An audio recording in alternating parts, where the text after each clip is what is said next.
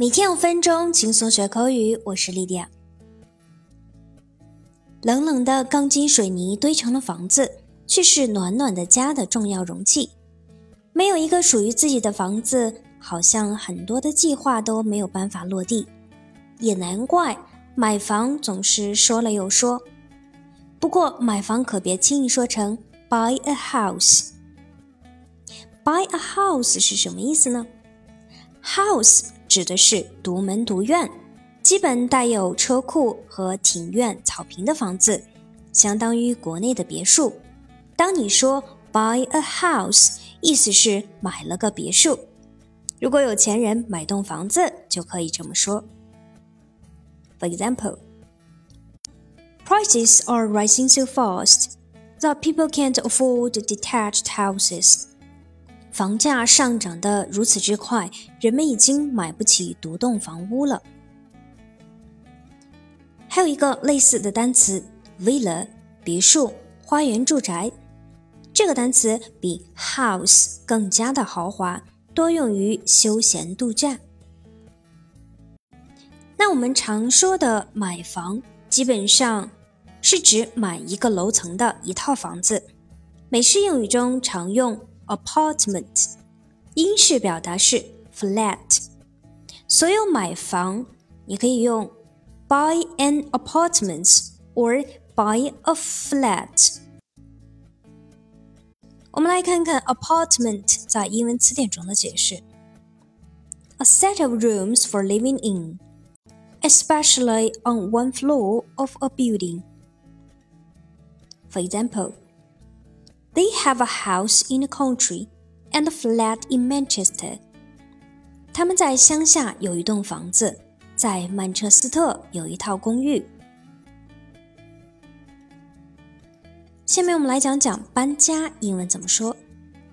搬家可以直接用动词 move。Move means to go to a different place to live or work.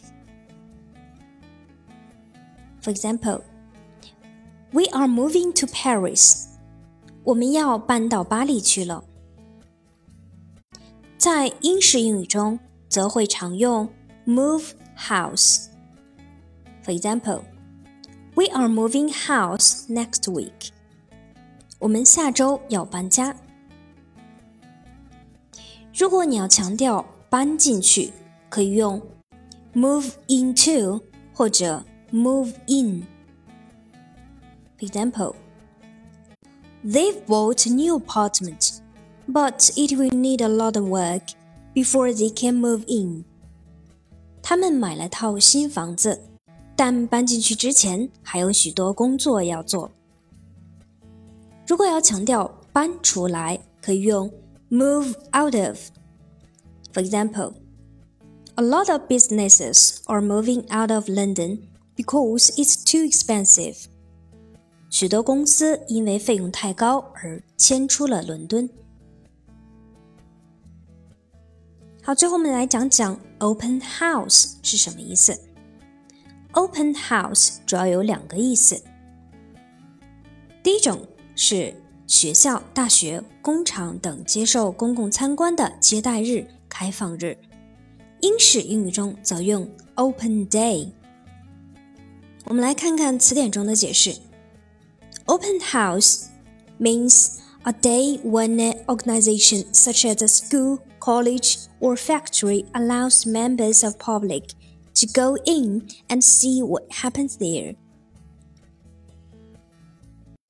第二种意思是为房屋出售设置的看房时间。 a time when a house or apartment that is being sold can be looked at by the public.